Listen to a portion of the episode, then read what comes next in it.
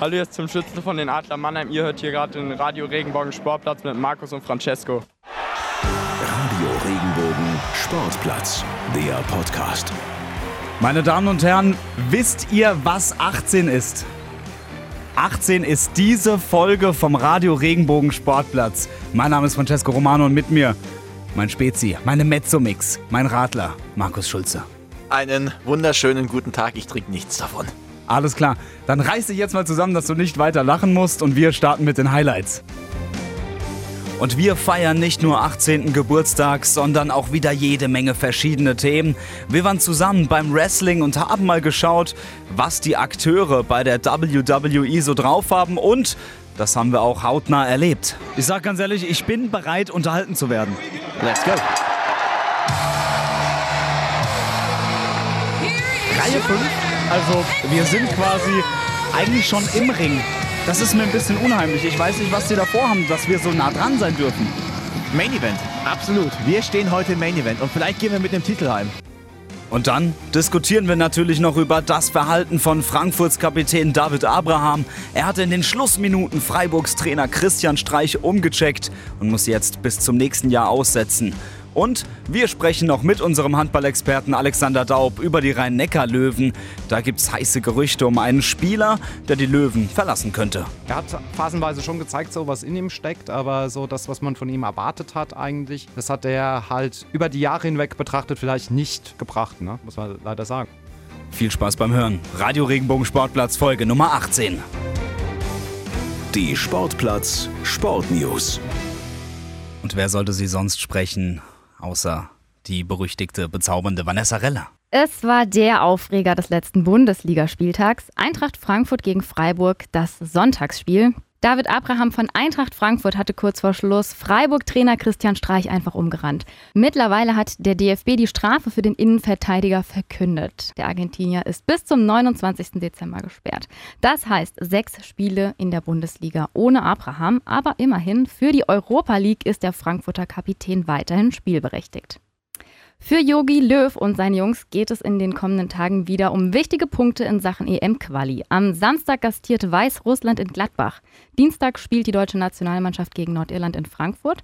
Mit dabei aus unserer Region sind Sebastian Rudi von der TSG Hoffenheim sowie Robin Koch und Luca Waldschmidt vom SC Freiburg. Und auch die Rhein-Neckar-Löwen sind am Wochenende gefragt. Für die Mannschaft von Trainer Christian Andersson geht es am Sonntag gegen den weißrussischen Rekordmeister SKA Minsk.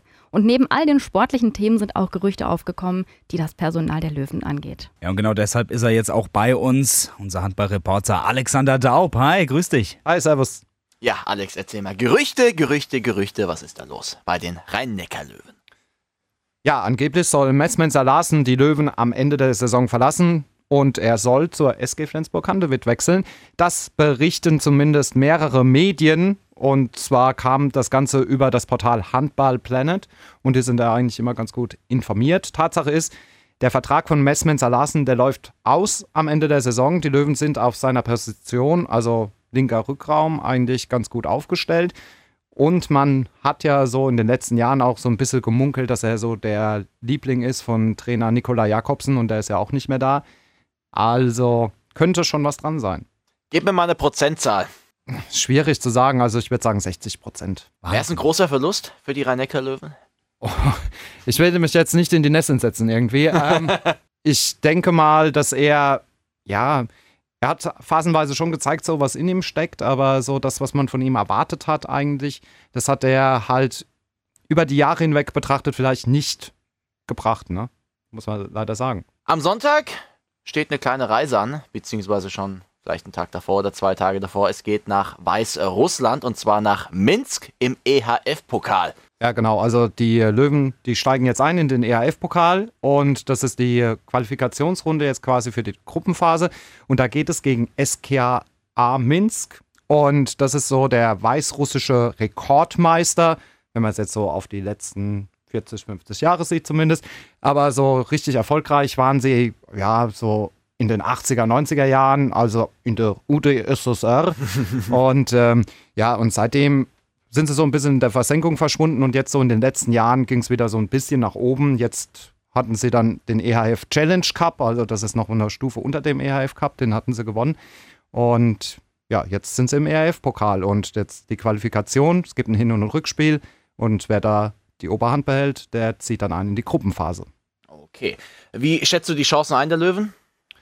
Ja, also ich finde, Minsk ist so ein bisschen so ein unbeschriebenes Blatt, kann man sagen. Also die Spieler, die da unter Vertrag sind oder die da im Kader sind, die sind jetzt international nicht so bekannt, sind auf jeden Fall viele junge Spieler. Und ich denke, das wird jetzt keine einfache Aufgabe, aber vom Papier her, von der Bekanntheitsgrad der Spieler und von der Zusammensetzung der beiden Kader, sollte das eigentlich für die eine lösbare Aufgabe sein. Du als Experte, rotiert man in solchen Spielen auch mal, um anderen Spielern eine gewisse Spielpraxis zu geben? Oder sagt man, hey, wir bauen jetzt auf den Kern, weil eine Reise Osteuropa durchaus unangenehm. Da wollen wir. also im Sport gab es da schon die eine oder andere Überraschung drüben. Ich glaube, man, es kommt immer darauf an, wie so ein Spiel läuft. Ne? Also ich denke, man geht da schon hin und sagt, ja, wir können da was ausprobieren und mal ein paar Akteure schonen, aber das kommt dann natürlich auf den Spielverlauf drauf an. Ne? Wenn du merkst, dass du dann hinten liegst und du bist ja nicht dann ohne Aussicht auf Erfolg ins Rückspiel gehen. Also dann werden es dann doch wieder die arrivierten Kräfte richten müssen. Aber es kommt natürlich auch ganz drauf an, was, was die jetzt im Video gesehen haben und welche Spieler da jetzt ähm, am geeignetsten sind, taktisch gesehen. Ne? Ob das jetzt die erfahrenen Spieler sind oder die Spieler, die nicht so häufig zum Einsatz kommen, das muss man dann individuell entscheiden. Du hast gesagt, es ist der EHF-Pokal. Jetzt sag ich so, als einer, der ab und zu auch mal Handball schaut, da gewinnen des Öfteren mal deutsche Mannschaften. Das ist so ein Pokal, der den deutschen Mannschaften liegt. Wie stehen denn so die Chancen für die Rhein-Neckar-Löwen? Ja, also qualitativ ist es natürlich nicht so gut besetzt wie die Champions League, wobei man muss sagen, es wurde so ein bisschen aufgewertet ne, in den letzten Jahren. Also dieser alte EHF-Pokal, den es vorher gab, also es gab ja da dann noch den Pokalsiegerwettbewerb, das war ja getrennt, das wurde ja dann zusammengelegt. Ähm, das war jetzt qualitativ nicht so die Bombe und da hatten die deutschen Vereine ja auch kaum Probleme da zu gewinnen. Und jetzt, seitdem der ERF-Pokal da strukturiert wurde, das war 2013, als die rhein löwen dann auch das erste Mal diesen ERF-Pokal gewonnen haben, ähm, ist da schon ein bisschen mehr Qualität reingekommen, würde ich sagen. Aber ja, jetzt nicht so die Top-Clubs schlechthin. Wobei, wenn man jetzt sieht, Szeged war da auch schon drin aus Ungarn zum Beispiel, die wurden dann aber alle so hochgeholt in die Champions League. Also die Clubs, wo man jetzt sagen würde, ja, könnte so ein bisschen Konkurrenz sein zu den deutschen Mannschaften, ähm, die wurden hochgehoben in die Champions League und dadurch hat man dann doch wieder Vereine drin, wo man sagt, naja, also die sollten eigentlich schlagbar sein. Wobei natürlich viele Clubs jetzt da sind, das sind so Fragezeichen, weil man von denen einfach noch nicht so viel gehört hat. Und wenn man sich mit den Rhein-Neckar-Löwen beschäftigt hat in den letzten Jahren, da hat man natürlich viel mehr in der Champions League geguckt und diese europäischen Top-Clubs und diese vermeintlich kleineren Clubs, die jetzt da im ERF-Pokal spielen. Das ist ja auch spannend zu sehen, wie die auftreten werden. Welchen Stellenwert hat denn der EHF-Pokal für die Rhein-Neckar-Löwen? Du sagst es, da sind Mannschaften dabei, die jetzt nicht so attraktiv sind. Das Niveau ist auch nicht so gut.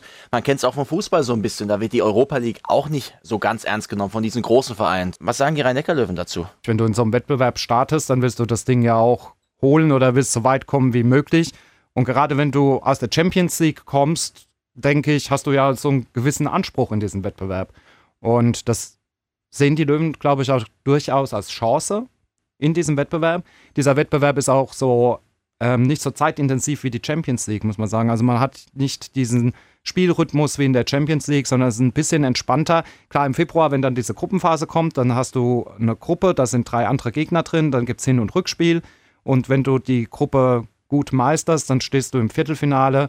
Wenn du ähm, Gruppensieger wirst und das Final Four Turnier ausrichtest, dann darfst du sogar das Viertelfinale überspringen und stehst dann direkt in diesem Final Four Turnier. Also von daher, es ist nicht so die große Belastung und natürlich ist es auch wieder mal was anderes nach diesen ganzen Jahren in der Champions League, dass man sich da mal so ein bisschen, ja, nicht entspannen, aber dass man da halt mal so in so einem anderen Wettbewerb halt auch mal eine Duftmarke wieder setzen kann. Klar, und auch in der Liga läuft es jetzt noch nicht so gut wie die Löwen. Das heißt, da könnte man sich nochmal Selbstvertrauen tanken und ja. eventuell auch ein bisschen Silberware mitnehmen. Ja, natürlich, aber ich muss jetzt sagen, wenn ich das Spiel gesehen habe gegen den THW Kiel, das könnte natürlich so eine Trendwende sein. Ja, also die Löwen haben drei Spiele gehabt, wo sie eigentlich die Chance gehabt haben zu gewinnen. Das war in Erlangen, das war in Hannover, das war in Berlin, das waren auch drei Auswärtsspiele.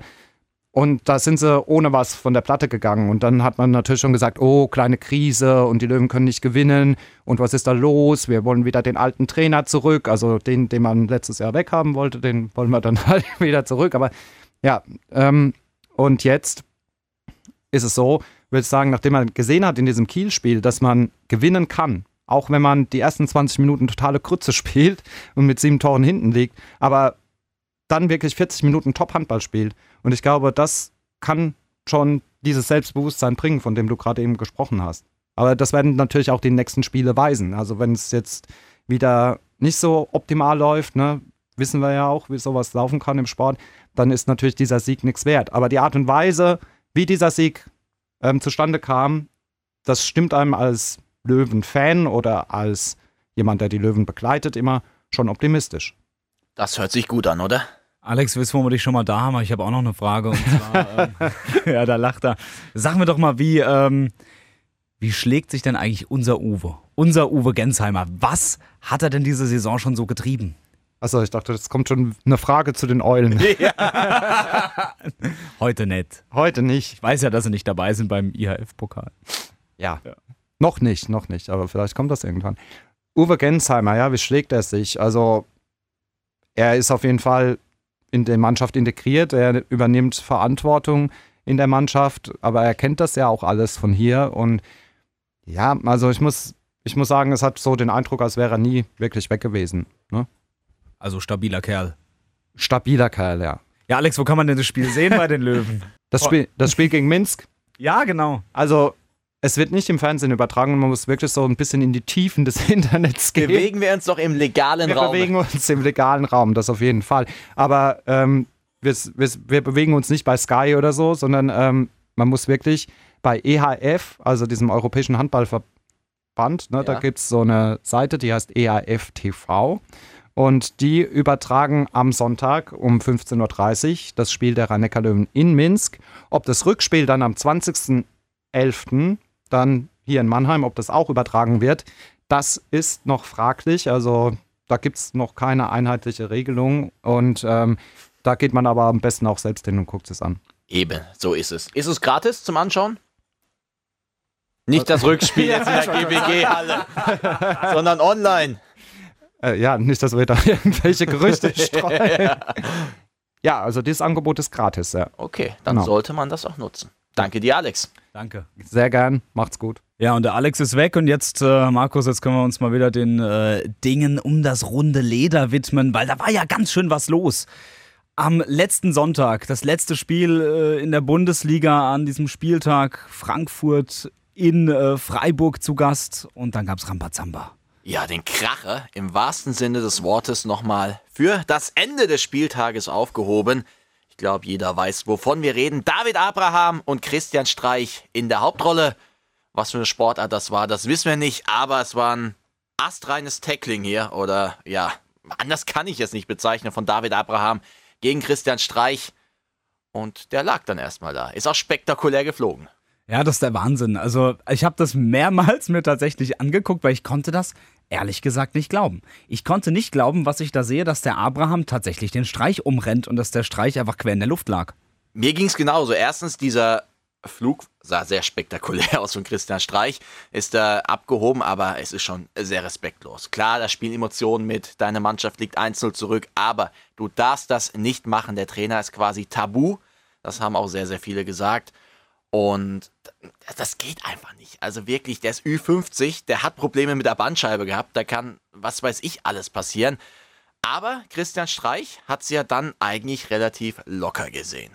Und dann kommt er und er kam aber so schnell, der Ball ist gekommen und dann hätte er mich halt einfach bumm, über den Hufe gerannt heißt es in Alemannisch. Und dann ist natürlich leider die ganze Spieler äh, hoch, weil ich bin sofort aufgestanden, weil ich habe keinen Bock auf den ganze, das ganze Theater. Aber Fußball, hat jetzt gesagt, ist so. Er ist zu mir gekommen jetzt und hat sich entschuldigt. Äh, ähm, und dann habe ich gesagt, David, alles okay? Und er hat gesagt, ich habe gedacht, du bist ein bisschen stabiler.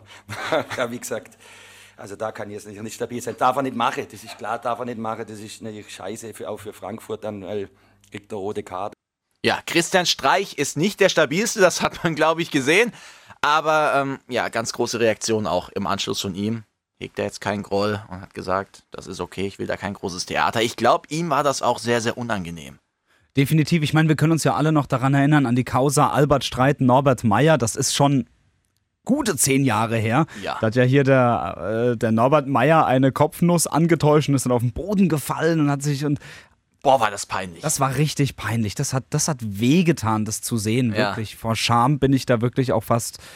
Ja, finde ich super, dass der Herr Streich dann wirklich tatsächlich genau so reagiert hat, weil das ist. Es gehört nicht auf den Fußballplatz. Kein Schauspiel und nichts. Es gehört, es gehört einfach nicht auf den Fußballplatz.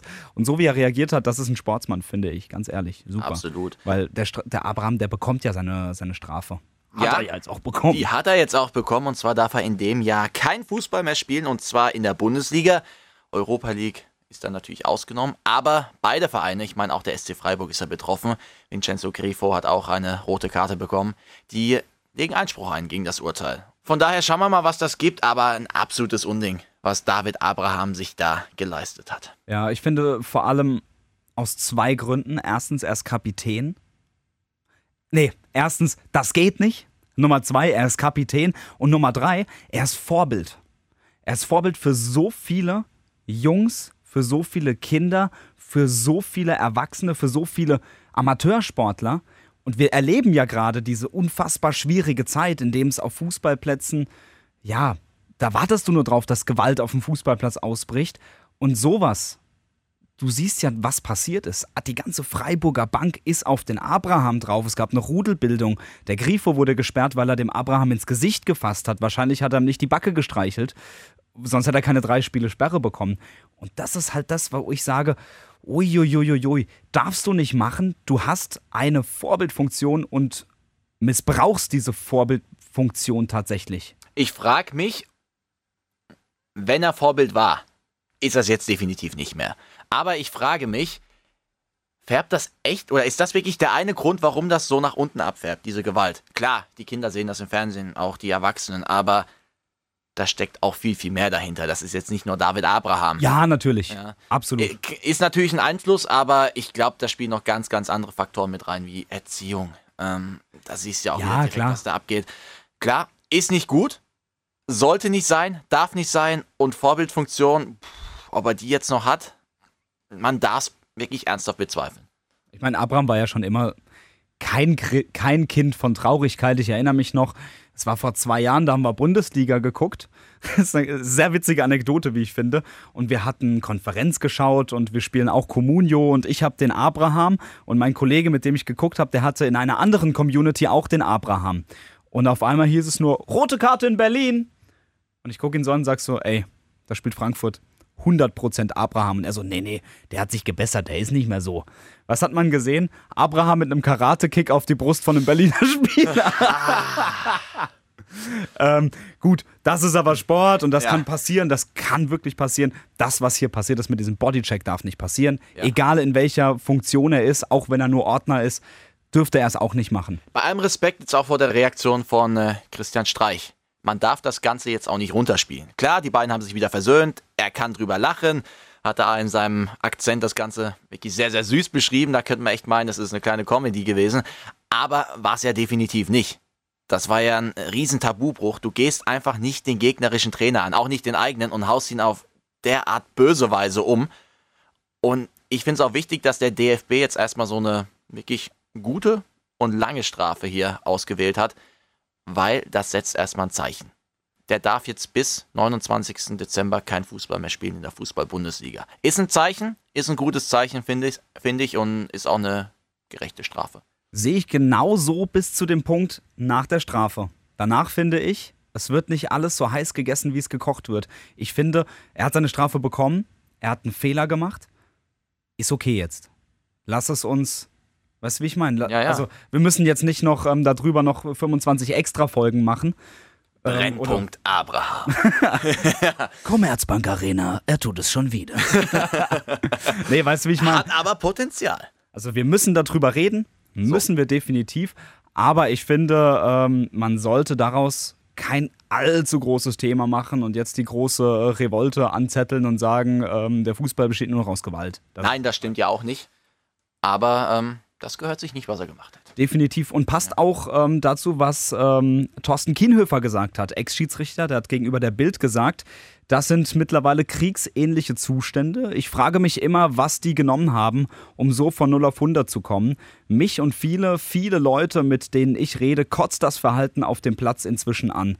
Und damit hat er auch wieder recht. Ja, wobei da sehr, sehr viel Polemik in der Aussage drin, muss man natürlich auch sagen. Will Aufmerksamkeit haben, hat er jetzt auch bekommen. Klar, da steckt ein Kern Wahrheit drin in der Aussage. Und wenn ich die Szenen sehe, nach dem Umstoßen hier von Abraham, was da alles abging. Ich meine, die ganze Bank von Freiburg war innerhalb von 2,3 Sekunden gefühlt dabei. Felix Wiedwald von der Frankfurter Eintracht hat einen viel längeren Weg gehabt, war gefühlt auch schon da. Also das waren wirklich hässliche Szenen da und das wollen wir auch nicht sehen. Aussage bisschen polemisch, aber mit Kernwahrheit dabei. Stimmt, aber ich glaube, ich glaub, er meinte das vielleicht auch äh, in die Richtung allgemein gesehen. Weil ich sag mal, man sieht es ja immer wieder. Du hast eine Entscheidung eines Schiedsrichters, dann kommt sogar noch der Videobeweis und sagt, ja, okay, das, das, die Szene sieht jetzt so aus und das ist jetzt so und wir entscheiden das Ganze jetzt so. Und trotzdem stehen sieben Spieler auf einen rum und diskutieren und kommen dem Schiedsrichter genauso nah, wie ich dem Mikrofon gerade komme. Und da denke ich mir auch so, Leute, Leute, Leute, Leute, was ist denn mit euch los? In anderen Sportarten gibt es das nicht so krass. Das wollte ich auch gerade sagen. Ich diskutiere das auch ähm, mit demselben Kollegen, mit dem ich da in Comunio da Ja. spiele. Diskutiere ich das auch immer wieder. Er spielt Handball und er sagt, wenn du sogar nur den Ball, nachdem der Schiedsrichter gepfiffen hast, noch in der Hand hältst, ah, da gehst du auf die Bank für zwei Minuten. Und das finde ich ist eine richtige Sache. Wenn du diskutierst, zwei Minuten. Tschüss. Und das finde ich eigentlich, ich glaube, beim Basketball gibt es sogar auch ein technisches Foul dann sogar. Und äh, nach zwei technischen Fouls bist du raus für das Spiel. Und das finde ich ist eigentlich vielleicht sogar ein Lösungsansatz, dass man meckern mit Gelb, das hat ja nie was gebracht. Weißt du, was wir machen? Wir laden mal einen Schiedsrichter ein. Ja. Das machen wir jetzt hier auf die To-Do-Liste. Wir schauen mal, dass wir einen bekommen und dann quatschen wir einfach ein bisschen. Ja, Gerne auch in der extra, extra Episode. Mach mal weiter. Komm, Alles klar. Yogi und seine Jungs. es wird ja auch noch Fußball gespielt. Toll. Ja, und zwar bei der DFB-Auswahl. Und zwar haben die zwei Spiele. Das erste findet statt am Samstag gegen Weißrussland in Gladbach. Ein Kracher. Und weiter geht's am Dienstag und zwar hier im Südwesten. Die Commerzbank Arena ist Austragungsort vom Spiel Deutschland gegen Nordirland. Ja, aber ich sag mal ganz ehrlich, äh, ich, glaube, dass die Deutschen das auf jeden Fall schaukeln werden. Ganz ehrlich, die müssen das schaukeln. Jetzt mal Butter bei die Fische. Das sind zwei Heimspiele. Bei allem Respekt, das ist Weißrussland. Keine Großmacht, wenn es um äh, Fußball geht. Dann haben wir Nordirland. Haben sie ex extrem entwickelt in den letzten Jahren. Ohne Zweifel. Ohne Zweifel. Aber es ist trotzdem immer noch Nordirland. Ich meine, Deutschland hat den absolut besseren besetzten Kader. Da brauchen wir nicht um den heißen Brei rumreden. In beiden Spielen. Und alles andere als sechs Punkte wären eine maßlose Enttäuschung. Und ich finde, das darf man auch so deutlich äußern. Und ich denke, so denken auch viele. Ja, absolut. Ich meine, es ist, ja, das, es lief ja echt nicht so rund äh, seit der WM. Allerdings haben die Deutschen ja doch schon mich auf jeden Fall wieder überzeugt mit schönem Fußball. Ich meine, Taktik umgestellt auf die Dreierkette teilweise. Ähm, Ja, jetzt haben wir halt das Problem hinten mit Süde etc. Ich bin gespannt, wie sich das entwickelt, was wir Lösungsansätze wieder sehen von Joachim Löw. Schauen wir mal. Aber du hast recht, Tendenz eigentlich eher positiv. ja, ich denke ganz ehrlich, Matthias Ginter, Jonathan Tah und dann vielleicht Niklas Stark. Kann ich mir vorstellen. Ja, aber Niklas Stark, der hat ja ein Problem. Immer, wenn er nominiert wird für die Nationalmannschaft, verletzt er sich. Das ist Wahnsinn. Also es ist wirklich, wirklich eine sehr, sehr unheimliche Serie. Schauen wir mal. Ähm, Aber auch sehr witzige teilweise, ne? Irgendwie beim Schrankheben hat er sich verletzt oder Ja, ja, ja. Magen-Darm. Also, ich weiß nicht, ob Magen-Darm jetzt so witzig ist, aber, aber ja, ähm, definitiv sehr kurios. Und vielleicht schafft das ja nochmal. Pünktlich zur Europameisterschaft. und worüber wir auch noch mal reden müssen, ist ja der, der riesen Trikot-Fail von Adidas. Adidas, was, was treibt ihr da eigentlich? Ich meine, äh, das Datum steht ja schon des längeren fest hier. Und dann, ich meine, Jonas Hector mit CK zu schreiben. Hector ist jetzt auch kein unbeschriebenes Blatt mehr. Dann haben wir, wen noch gehabt? Waldschmidt, glaube ich. Waldschmidt Ja. mit T anstatt einem D. Und wir haben ja noch ein Fauxpas in Russland gehabt. Da wurden einfach die Farben der Nationalflagge vertauscht. Das ist natürlich auch so ein Ding. Das kannst du doch nicht bringen. Ich frage mich jetzt halt auch, was Herr Putin da macht, wenn der das sieht. Oh oh. Ja, haben wir noch was? Nee, doch. Natürlich, Markus. Ein alter Bekannter von uns. Ist wieder da. Okay, weiß ich, ob, ob wir sagen können, das ist ein alter Bekannter von uns. Ähm, wir kennen ihn, er kennt uns vielleicht. Er ist jetzt Trainer in Hannover 96. Kenan Kutschak, ehemals Trainer beim SV Sandhausen, Zweitligist und beim aktuellen Drittligisten SV Waldhof Mannheim, ist zurück auf der großen Fußballbühne und zwar, wie du schon gesagt hast, bei Hannover 96. Ja, ich habe mich gefragt, wann er tatsächlich zurückkommt. Ähm, weil da ist ja kein schlechter gewesen, sage ich ganz Nein, ehrlich. aber er hat die Zeit sehr gut genutzt, war auch TV-Experte, hat aber auch hospitiert, unter anderem bei Manchester City, bei Pep Guardiola. Ja, der wird einiges mitgenommen haben und bei Hannover kannst du auch einiges besser machen. Von daher viel Erfolg, Kenan Kutschak. Radio Regenbogen. Sportplatz unterwegs. Francesco, wir sind on Tour heute und man hört es, es ist schon laut. Wo sind wir denn? Wir sind tatsächlich in der SAP Arena bei WWE live in Deutschland. Also Wahnsinn, was hier ähm, schon los ist. Man hört es im Hintergrund, die Stimmung ist heiß. Also wir haben jetzt gute 15, 20 Minuten noch bis zum Auftakt der Veranstaltung. Und ja, Wahnsinn. Wir freuen uns. Wir freuen uns auch berichten zu können, was hier alles passiert. Wir werden uns jetzt mal Richtung Plätze begeben. Und Francesco, wir haben wirklich gute Plätze heute. Reihe 5, also wir sind quasi eigentlich schon im Ring. Das ist mir ein bisschen unheimlich. Ich weiß nicht, was die da vorhaben, dass wir so nah dran sein dürfen. Main Event, absolut. Wir stehen heute im Main Event und vielleicht gehen wir mit dem Titel heim. Also wenn dann, äh, wir müssen immer nach, einem- nach einem großen streben. Aber Markus, ganz kurz noch, wir hatten beim Einlass auch schon so ein bisschen, ja wie soll ich sagen, ein bisschen Probleme. Weil ähm, irrtümlich hieß es, wir wollen auf ein Helene Fischer Konzert. Nein, das ist heute das komplette Gegenteil. Ja, da haben sich die Ordner einen kleinen Scherz erlaubt. Das haben sie mit jedem gemacht. Irgendwann wurde es auch ein bisschen langweilig. Aber ja, war ein netter Auftakt hier, oder? Also auf jeden Fall ein herzliches Willkommen. Ja, die sind alle gut gelaunt, definitiv. Ja, wir reden gleich ein bisschen mehr über die WWE. Wir gehen jetzt erstmal vor, Richtung Plätze und hören uns gleich wieder. Es sind höchstens, sagen wir mal, sechs, sieben Meter bis zum Ring. Könnte schlechter sein. Also es ist echt sehr, sehr interessant. Ich bin echt mal gespannt, wie sieht das aus, wenn die, wenn die Kämpfer, wenn die, wenn die Akteure tatsächlich auf dem Ring stehen, weil so wie das jetzt aussieht, sind wir so nah dran, dass wir sogar Schweißtropfen abbekommen könnten. Vielleicht sogar Blut, wer weiß es. Ja, aber Wrestling, das ist doch so ein Begriff, den hat jede Kindheit irgendwo geprägt, oder? Definitiv, also ich kann mich auch noch erinnern, ähm, das ist aber wirklich richtig lange her. Da haben wir das sogar noch auf der PlayStation 2 gespielt und haben es Alter auch hart gefeiert, haben uns ähm, jetzt nicht diese Main Events angeguckt, sondern immer mal so ein bisschen, ja, Rey Mysterio, Undertaker und sowas. Das kennt man natürlich noch als Kind. Wie war es bei dir? Ja, absolut genauso. Ich glaube, das war damals sehr, sehr verbreitet hier, was wir hatten in der Schule. Gesprächsthema Nummer eins, vielleicht zwei mit Fußball halt noch. Aber das war wirklich omnipräsent damals. Und wie du sagst, auf der Playstation gezockt. Und äh, ja, man hat es auch intensiv verfolgt. Klar, die letzten paar Jahre so ein bisschen abgeflacht, aber es wird ja wieder immer größer. Und man sagt ja auch, aktuell ist somit die beste Zeit, um Wrestling-Fan zu sein. Warum genau?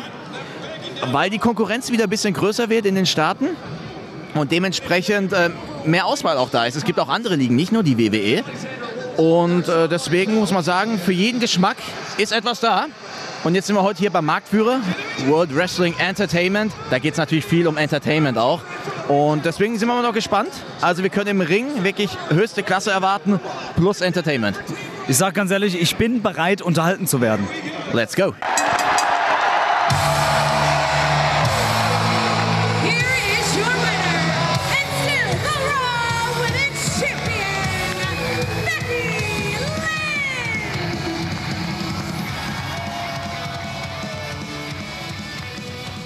So, wir haben jetzt gerade mal die Pause erreicht, schon einige Matches gesehen. Francesco, wir haben schon einiges erlebt hier, oder? Das ist der pure Wahnsinn. Also das war wirklich teilweise der Wahnsinn. Mein Highlight bisher Street Profits.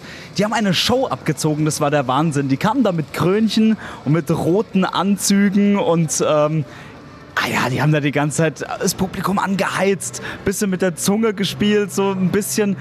Also so richtig, so richtig provoziert. Und das hat einfach richtig Laune gemacht, das zu sehen, wie die einfach das Publikum richtig schön mitgenommen haben auf eine Reise. Aber verloren haben sie trotzdem. Ich habe schon gemerkt, das waren so deine Favoriten. Ich habe zwei andere. Und zwar die Viking Riders. Das ist ein Tag-Team, also bestehend aus zwei Wrestlern. Und die waren einfach mal hier mit einem Trikot der TSG Hoffenheim. Ist nicht so schlecht angekommen, aber ich glaube, mit dem Waldhof-Trikot wäre es noch besser gewesen. Ich glaube, dann hätten die hier die Halle abreißen können.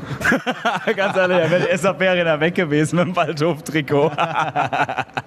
Absolut. Ähm, aber ja, generell sehr, sehr beeindruckend, was da drin in diesem Ring abgeht. Man sieht, das ist wirklich eine Performance da von Wrestlern plus 100 Kilo. Die fliegen da durch die Lüfte, die knallen da auf die Matte, die äh, legen da wirklich bahnbrechende Moves hin. Das ist wirklich, ja, teilweise sehr akrobatisch auch. Ähm, ja, Performance auf höchstem Level. Also definitiv, da steigen die wirklich auf diese Ringerhöhung, auf diese Bande vom Ring. Ich weiß nicht genau, wie ich das... Seile, ein Ringseil. Ein Ringseile, gut dass, gut, dass du da bist. Steigen die auf diese Ringseile, machen einen Backflip, landen auf ihrem Gegner drauf. Ja, und dann wird, geht's weiter. Dann stehen die halt aber auch tatsächlich wieder auf danach. Das ist äh, ganz große Akrobatik, was die da zeigen. Und wie du schon gesagt hast, Muskelmasse ohne Ende.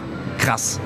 Und dazu noch eine geile Story im Ring. Man merkt sie wirklich, da ist eine Show geboten. Also wirklich Performance plus Entertainment ergibt hier so das Gesamtpaket. Ja, mega. Also es macht bisher tatsächlich Spaß. Das hätte ich anfangs nicht so ganz gedacht, muss ich ehrlich zugeben. Aber ich finde es echt cool. Es macht schon ein bisschen Spaß. Ja, du warst ein bisschen skeptisch, lässt sich jetzt aber drauf ein, was sehr, sehr gut ist. Und wir beide haben jetzt einen Plan. Und zwar werde ich einfach mal ein paar Zuschauer hier abgreifen und mal fragen, wie es denen so gefällt. Und du wirst dich jetzt zu Sebastian Hackel begeben. Und der ist nämlich deutscher Kommentator bei der WWE und heute auch hier unter anderem als Ringsprecher zu Gast. Und da hinten sehe ich ihn schon stehen. Francesco Romano zurück von seinem Date mit Sebastian Hackel. Francesco, wie war's? Du siehst glücklich aus. Ja, es war schon echt interessant. Ich sag mal, du Markus, wir beide so als alte Fußballkommentatoren, mal so einen Wrestling-Kommentator zu treffen, interessant. Und bei dir? Wie war so der O-Ton der Menge? Was ich jetzt erstmal sagen muss, es ist wirklich beeindruckend. Ich bin durch die Menge gelaufen und das ist wirklich ein Querschnitt der Gesellschaft. Du hast von ganz klein mit Eltern bis hin zu Jugendlichen, bis hin zu Menschen in unserem Alter, was jetzt auch noch nicht so alt ist. Dann hast du wirklich schon mit 40er, mit 50er hier und auch sogar ganz alte. Hier ist ganz Deutschland quasi. Also es ist echt krass. Äh, Man kann nicht sagen, Wrestling spricht nur eine Zielgruppe an, sondern spricht wirklich eine Menge an. Und die waren alle auch begeistert bisher. Wir gucken uns, uns das schon seit Jahren an und die mal live zu sehen, das war immer also mein Wunsch gewesen. Aber die sind kleiner wie im Fernsehen. So. Von meiner Nase ist es unbeschreiblich.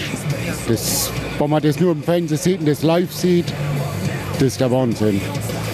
Mit einer ganzen Stars mal richtig hautnah zu sehen. Einfach nur es gibt.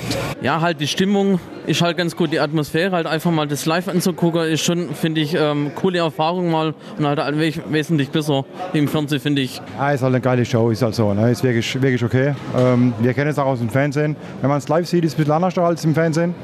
Ähm, aber ist schon gut, ja. Ist schon eine gute Show. Ja, du hörst es, es ist was anderes, das Ganze hier live zu sehen, als im TV. Und jetzt darfst du auch mal erzählen von deinem Date mit Sebastian Hackel. Ja, so unfassbar ähm, sympathischer Kerl. Hatte auch mal ähm, eine Karriere, die im Ring hätte stattfinden können. Allerdings, naja, kam da ein bisschen was dazwischen. Verrat nicht zu viel, wir hören einfach rein. Und bei mir jetzt Sebastian Hackel und er kommentiert tatsächlich Wrestling. Sebastian, schön, dass du dir Zeit genommen hast. Ja, danke schön, jederzeit. Also ich mache das Ganze seit fast zehn Jahren mittlerweile. Habe damals klein angefangen bei Eurosport, so eine Stunde pro Woche. Und ja, mittlerweile verdiene ich meinen Lebensunterhalt damit. Und das ist eigentlich die Erfüllung eines Kindheitstraumes. Inwiefern Kindheitstraum? Wie kann man das verstehen? Ja, so 1990, da war ich so neun Jahre alt und da habe ich zum ersten Mal Wrestling gesehen. Bret the Hitman Hart, Shawn Michaels, Hulk Hogan, wie sie alle hießen. Und mein Bruder und ich, wir waren sofort mit diesem Virus infiziert. Das hat mich nie mehr losgelassen. Später habe ich es dann selbst probiert im Ring in Deutschland, Österreich, in der Schweiz. Habe mir dann zweimal die Knie zerfetzt und genau in der Phase, wo ich mit Krücken so zu Hause rumgehumpelt bin und auf der Couch lag, da ähm, habe ich das Ange Angebot bekommen, fürs Fernsehen zu kommentieren. Und ja, das läuft seitdem ganz gut. Die Knie zerfetzt tatsächlich, das hört sich wirklich furchtbar an. Ähm, War es wirklich so eine schlimme Verletzung, dass du sagen musstest, okay, ich beendet man eine Karriere jetzt? Ähm, ja, es war eine schwere Verletzung, aber ähm, ich muss es vielleicht so erklären. Also die Verletzung hat verhindert, dass ich ein Jahr lang in den Ring steigen konnte. Also ich hatte zwei Kreuzbandrisse innerhalb von einem Jahr und in der Phase lief es eben richtig gut mit dem Kommentieren. Also ich habe dann für mehrere Sender kommentiert, habe irgendwie gemerkt, dass ich das ganz gut kann. Und ja, mittlerweile äh, kann ich meine Familie davon ernähren und ich bin irgendwie dabei geblieben. Wie kann man sich das so vorstellen? Ich meine, der Markus und ich, wir kommentieren Fußball, wir kommentieren bei der TSG Hoffenheim, aber Wrestling zu kommentieren, das stelle ich mir persönlich sehr schwierig vor. Beim Wrestling ist es nicht so, dass es reiner Sportkommentar ist. Das sind natürlich 50 Prozent davon, aber die anderen 50 Prozent sind auch Entertainment. Das heißt, man äh, erklärt einen Charakter, man stellt einen Charakter dar, man macht dem Zuschauer deutlich, wer ist der Bösewicht, wer ist der Gute, wieso soll man den Guten überhaupt bejubeln. Ne? All solche Dinge. Ähm, ich mache ja auch viel Kampfsport zum Beispiel. Das ist reiner Sportkommentar. Da erkläre ich, wieso der A den B besiegt und aus. Das war's. Da analysiere ich. Aber beim Wrestling, also bei der WWE, beim Sports Entertainment, ist es eben so, dass dieser Entertainment-Faktor auch rübergebracht werden muss. Dieses larger than life, diese überlebensgroßen Charaktere müssen richtig dargestellt werden. Und das macht mir mega Spaß. Das heißt, es ist tatsächlich nicht so trocken, wie man jetzt tatsächlich, wie du gerade eben einfach gesagt hast, nicht A gegen B und der gewinnt, sondern dieses Entertainment. Aber wie bekommt man das? Weil es schwierig ist, finde ich, dass die Charaktere auf der Bühne ja schon überperformen. Ähm, ja, ich sag mal so, man muss sich reinfallen lassen in diese Welt. Es ist ja auch so, wenn man sich einen Film anschaut, dann hinterfragt man dann nicht, ob da ein Stuntman äh, tätig ist oder wieso jetzt Musik eingespielt wird. Man muss sich einfach reinfallen lassen in diese ganze Sache. Man muss sich äh, vielleicht auch einen Charakter bewusst raussuchen, denn für jeden ist einer dabei. Es gibt den Großen, es gibt den Kleinen, es gibt den Dicken, es gibt den Dünnen, es gibt die Beliebte, es gibt die Verhasste. Ne? Also es ist für jeden irgendwie jemand da, wo man irgendwie einen Anker setzen kann, mit dem man sich identifizieren kann. Und ja, in dieser Fantasiewelt, ähm, da muss man sich dann einfach mal so richtig äh, fallen lassen und einleben. Gibt es einen, einen Charakter, der dir am besten gefällt, in den du dich auch gut, sag ich mal, da wo du dich reinfallen lassen kannst? Also mein Liebling war immer The Rock. Ähm, ich denke, ähm, das Erste, was ich immer morgens mache, ist sein Instagram öffnen, weil der trainiert ja schon um 4 Uhr morgens. Der ist immer positiv, Hollywood-Star, hat Kinder, hat eine tolle Frau, bekommt sein Business hin, ist ein Sportler, ist ein Entertainer. Also ist nicht wie das heutzutage bei den Fußballern so manchmal ist, dass sie nur Sportler sind und dann ihre Phrasen abdreschen beim Interview. Das ist einfach jemand, der sich was traut, der einfach aus sich rausgeht, aber auch die anderen 50 Prozent diesen Sportpart, also nicht nur den Entertainment-Part, für mich erfüllt und mit dem kann ich mich richtig identifizieren und wenn ich ein Vorbild nennen müsste, dann würde ich sagen, ja, das ist The Rock, weil der morgens im Fitnessstudio ackert, weil der Filme dreht, weil der, keine Ahnung, einfach ähm, alle Steine umdreht, nichts unversucht lässt und so ein Überperformer ist, den ich einfach mega cool finde. Mal weg von, äh, von den Charakteren, noch mal kurz zu dir. Du kommentierst das Ganze nicht nur im Fernsehen, du stehst auch auf der Bühne. Ähm, ja, wenn die Superstars hier in Deutschland sind, dann versuche ich natürlich auch immer das deutsche Publikum ein bisschen abzuholen. Ähm, das fängt bei einer Begrüßung an, das hört bei der Verabschiedung auf und äh, ich bin sehr froh, dass die Zuschauer positiv auf mich reagieren. Das zeigt ja auch, dass wir unsere Sache einigermaßen gut machen ähm, auf Pro7 Max. Jeden Mittwoch bin ich da zu hören und äh, ja, wer es noch nie gesehen hat, 22.05 Uhr einfach mal reinschalten. Ne? Wir sind auf jeden Fall gespannt. Vielen, vielen Dank, dass du dir Zeit genommen hast. Jederzeit, gerne wieder. Noch abschließende Worte für den Abend? Ja, schaut euch mal WWE an. Wenn ihr es noch nie gesehen habt, ist immer eine Reise wert. Ähm, Vielleicht für den Sportbegeisterten, vielleicht für den Entertainment-Begeisterten, vielleicht auch für das Beste aus zwei Welten. Raus aus der warmen SAP-Arena in die Kälte. Aber Francesco, es war ein sehr, sehr schöner Abend, oder? Ja, definitiv. Also das war am Ende doch schon nochmal ein kleines Highlight, was man da sehen konnte, diese Kämpfe. Also ja, doch, am Ende, da haben die sich dann nochmal richtig böse gegeben. Dieser, ich kann mir die Namen halt nicht so gut merken, aber der, das ganze... Bobby Lashley gegen Rusev. Ja, und alle immer so, erst gedacht, die rufen immer so Russe, Russe, aber nein, die haben Rusev gerufen. aber das Match wurde abgebrochen, weil ähm, der Rusev hat ähm, einen Tiefschlag kassiert und das sieht man gar nicht so gerne im Ring. Disqualification, richtig. Aber du hast es gerade angesprochen, die Fans waren voll bei der Sache. Es war ein richtig geiler Abend hier.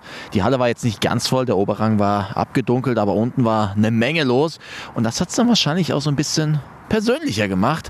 Ich habe es vorhin schon angesprochen, hier die Hoffenheim-Trikots, du hier mit den Street Profits. Dann, ja, es gab diverse Akteure, die einfach ganz viel interagiert haben, ganz viel Spaß gehabt haben. Und ich denke, die Leute, die hergekommen sind, für die war das ein runder Abend. Und was mich ja so begeistert hat, muss ich ja immer wieder sagen, während dem Match alle gesessen, zwischen den Matches, wenn die, wenn die Akteure eingelaufen sind oder eben ausgelaufen sind, alle komplett nach vorne an den Ring gestürmt und äh, alle draufgehalten mit dem Handy. Und äh, witzigerweise haben die vor uns, die, die vor uns gesessen haben, haben noch ein T-Shirt gefangen. Ah, bitter. Das wäre wahrscheinlich das perfekte Souvenir für dich gewesen. Aber nun ja, vielleicht beim nächsten Mal traust dich nochmal da rein in die Wrestlinghalle. Als nächstes dann aber im Ring. Das ist klar. Mit dir Tag Team gegen. Street Profits. Ja, also wir suchen Gegner. Ja, wir suchen Gegner, meldet euch. Ähm, wir bräuchten aber noch Zeit zum Trainieren.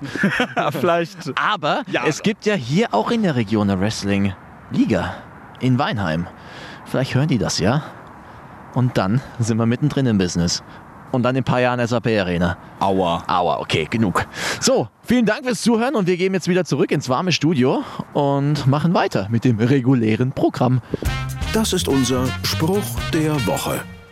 Und der kommt nicht aus dem Südwesten, war aber so geil, dass wir gesagt haben, der kommt zu uns in Folge 18.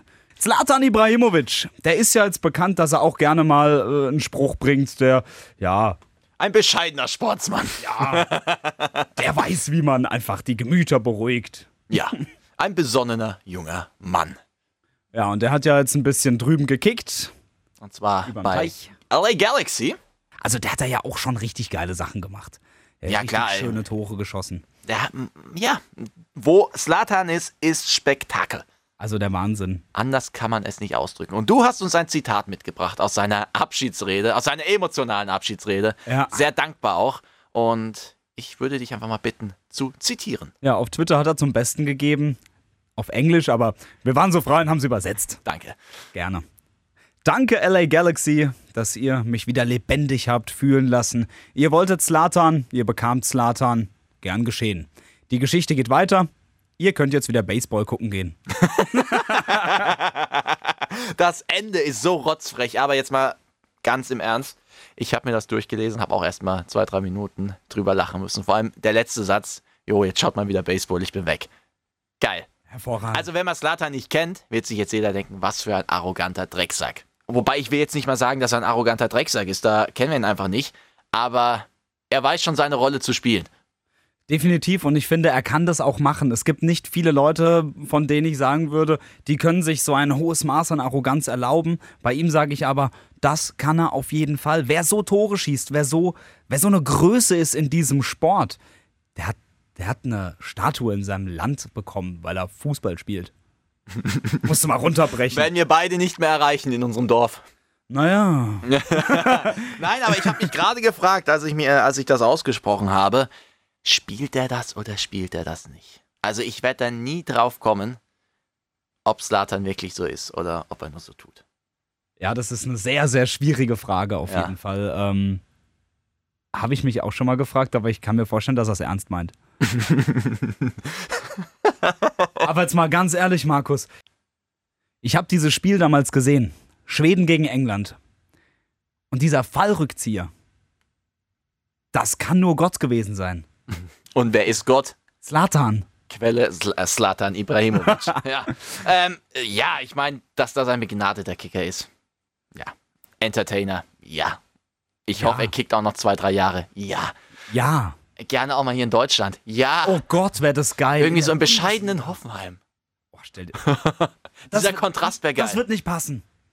Da weiß, weiß ich schon jetzt, da muss ich unterbrechen, das würde nicht passen. Ich weiß, aber dieser Kontrast wäre überragend. Oder in der. Combo Jose Mourinho, FC Bayern, Slatan Ibrahimovic. Uff. Uff. Aber ja, das ist Wunschdenken, das wird nie passieren. Ja, nee, das nicht. Dann wird er eher beim SC Freiburg landen mit Christian Streich. Ah, die zwei käme und dann klar. wird er mal hier gemaßregelt, sei ich ganz ehrlich. Dann wird er mal geerdet von Christian Streich. ja, Das ist eine Combo, die würde ich gern sehen. Christian Definitiv. Streich und Slatan Ibrahimovic. Aber wo wir bei kuriosen Zitaten waren äh, mit Slatan, der hat ja auch mal was sehr, sehr Witziges über Pep Guardiola und Lionel Messi gesagt. Er sagte mal, ähm, wir brauchen eigentlich äh, diesen Philosophen da draußen gar nicht, eigentlich nur den Zwerg und ich. Und ja, ich glaube, das hat er ernst gemeint. Er war ja nicht der allerbeste Freund von Pep Guardiola. Ja, ich glaube, die werden auch keine Freunde mehr. Aber genug von Slatan. Ich glaube, damit könnten wir echt eine ganze Spezialausgabe füllen. Vielleicht fragen wir den auch mal an. Aber ich glaube, dann werden wir einfach nur beleidigt in der Antwort. Ja, wäre aber auch irgendwie ganz amüsant. Ich, nee, ich glaube, er wird uns nicht mal hier beachten. Achtung! Auf die Plätze, fertig, los. Das große Radio Regenbogen Sportplatz Sportwochenende. Zypern gegen Schottland, Aserbaidschan gegen Wales, Slowenien gegen Lettland, Russland gegen Belgien und San Marino gegen Kasachstan. Das war's mit Ausgabe Nummer 18, Freunde. Macht's gut. Ja, es gibt vielleicht noch zwei Spiele, die ein bisschen interessanter sind. Deutschland spielt am Samstag gegen Weißrussland und Deutschland spielt am Dienstag gegen Nordirland.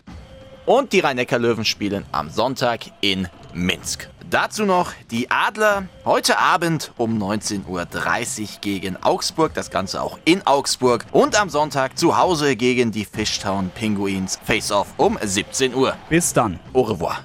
Liken, bewerten, weiterempfehlen. Radio Regenbogen Sportplatz, der Podcast. Wenn dir der Podcast gefallen hat, bewerte ihn bitte auf iTunes und schreib vielleicht einen Kommentar. Das hilft uns sichtbarer zu sein und den Podcast bekannter zu machen. Dankeschön.